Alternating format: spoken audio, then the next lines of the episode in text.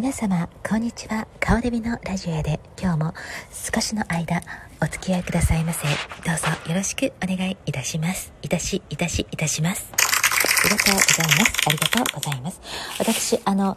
一石二鳥という言葉が大好きでございますので今私はあのパンを焼きながらそしてあの庭庭っていうか違うわこれ。ベランダのお掃除をしながらこのラジオを撮っていきたいと思います。どうぞよろしくお願いいたします。いたします。あのですね、パンを焼くのに最近ちょっとすごくハマってるんですけど、パン焼くのって案外とあの、1日がかりだなと思うんですね。今私3回分ぐらい作るんで、まあ、あの、ちいちゃなパンで3、40個分ぐらい一気に作っちゃうんですけども、え、なにこれ？めっちゃ気持ち悪い。え私の最愛のキャット、ココロちゃんの、あの、猫、なんていうんですか、猫タワーをですね、お外に置いてるんですね。あの、一つ。それが雨降ってなんやかんやして、これ、え？ー、めっちゃ気持ち悪いねんけど。あの、え？キノコが生えておりました。え、こんな自然とキノコって生えるんですか？めっちゃ怖いですね。いやーごめんなさいね。でなんか最愛の心ちゃんに本当申し訳ないことしたなって感じ。もうこれは速攻で捨てさせていただきます。すいませんね。これね動画でも何でもないんで私の日常あのボイスで撮っておりますのでちょっとおかしなことが入ってきますけどもどうも失礼しめっちゃキノコ生えてるわ気持ち悪い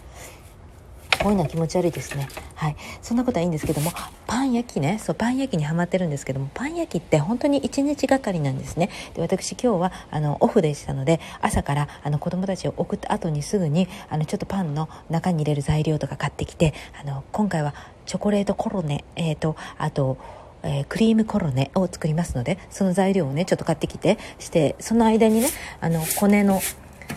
粉を入れてね、コネにして、え、コネをして作ってて、そして帰ってきて、そしてちょっと、あ、ほっと一息コーヒーでも飲もうかな、思って、ビビビビビ言うて、あの、コネができましたよ、言うんで、またそこから、あの、くるくる形を整えて、やってしたんですけども、でまたこれあの第二次発酵とかもしましてそしてまたあまたあのやかなかんってなって結構なんか自分がその間にね片付けて洗い物とかしたりするんですけどその洗い物してまたそしたらあの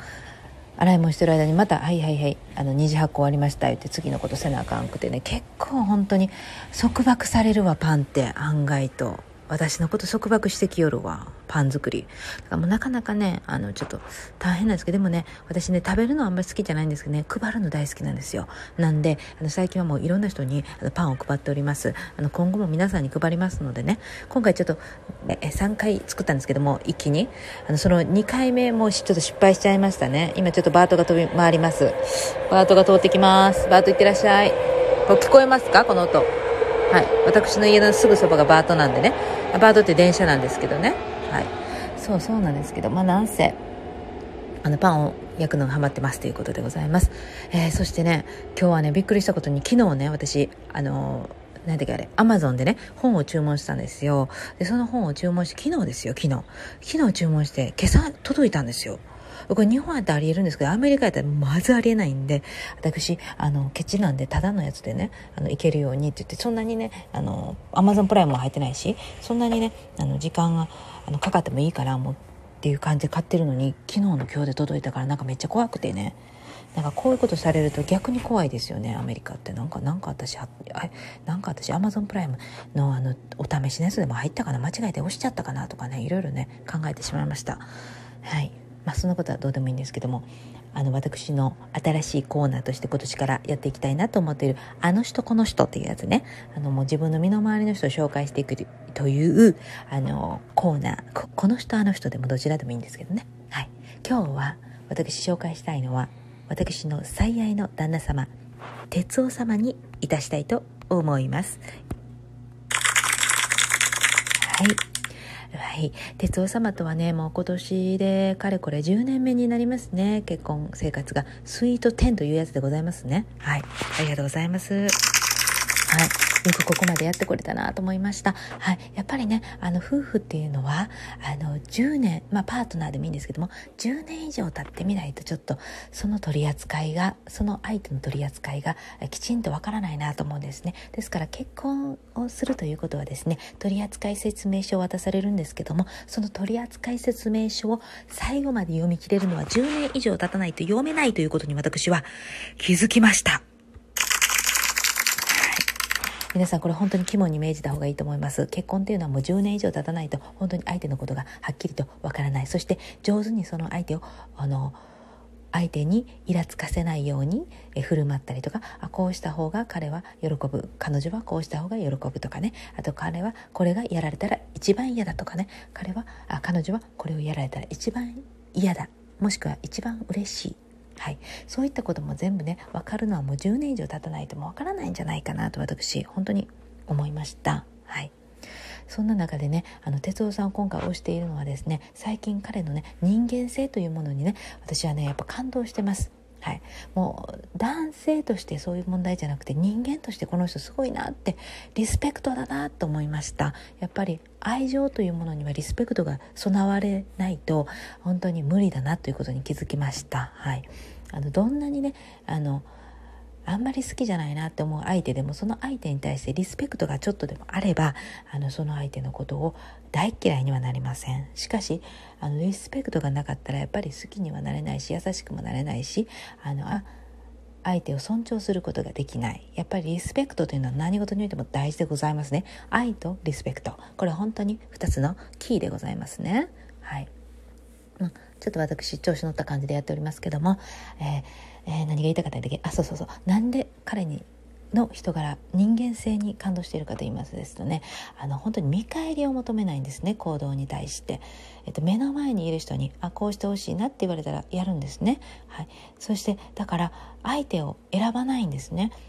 私だったらねやっぱり損得感情で見てしまいますよ。この相手にしたって何も返してくれないじゃないかと思ったらやらない。私はやっぱりどこかそういうずる賢いところを持っておりますのであのそういう目で見てしまいますけども彼の場合はそんなことないんですね。今一番彼がおあのお手伝いしているのがあの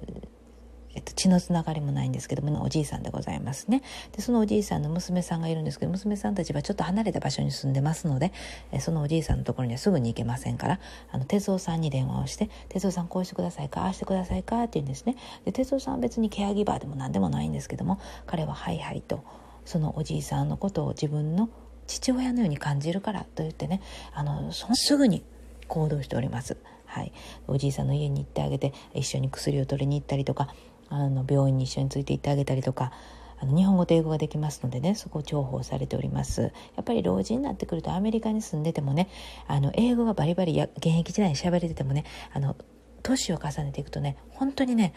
びっくりするかもしれないけどね。喋れなくなってくるんです本当に。これは皆さん信じてくださいね。私はもうあの介護の現場で日系人の人をたくさん見てますので今のところ。あの私の小さなこの経験の中で感じますけど本当にね現役時代ベラベラでもね本当にね脳みそでもねゆっくりなっていきますからね。日本語ですらねゆっくりなるのにねそれがね第二言語の英語だったらもうわけわからなくなるんですよ。パニックパニック。でそういうところをね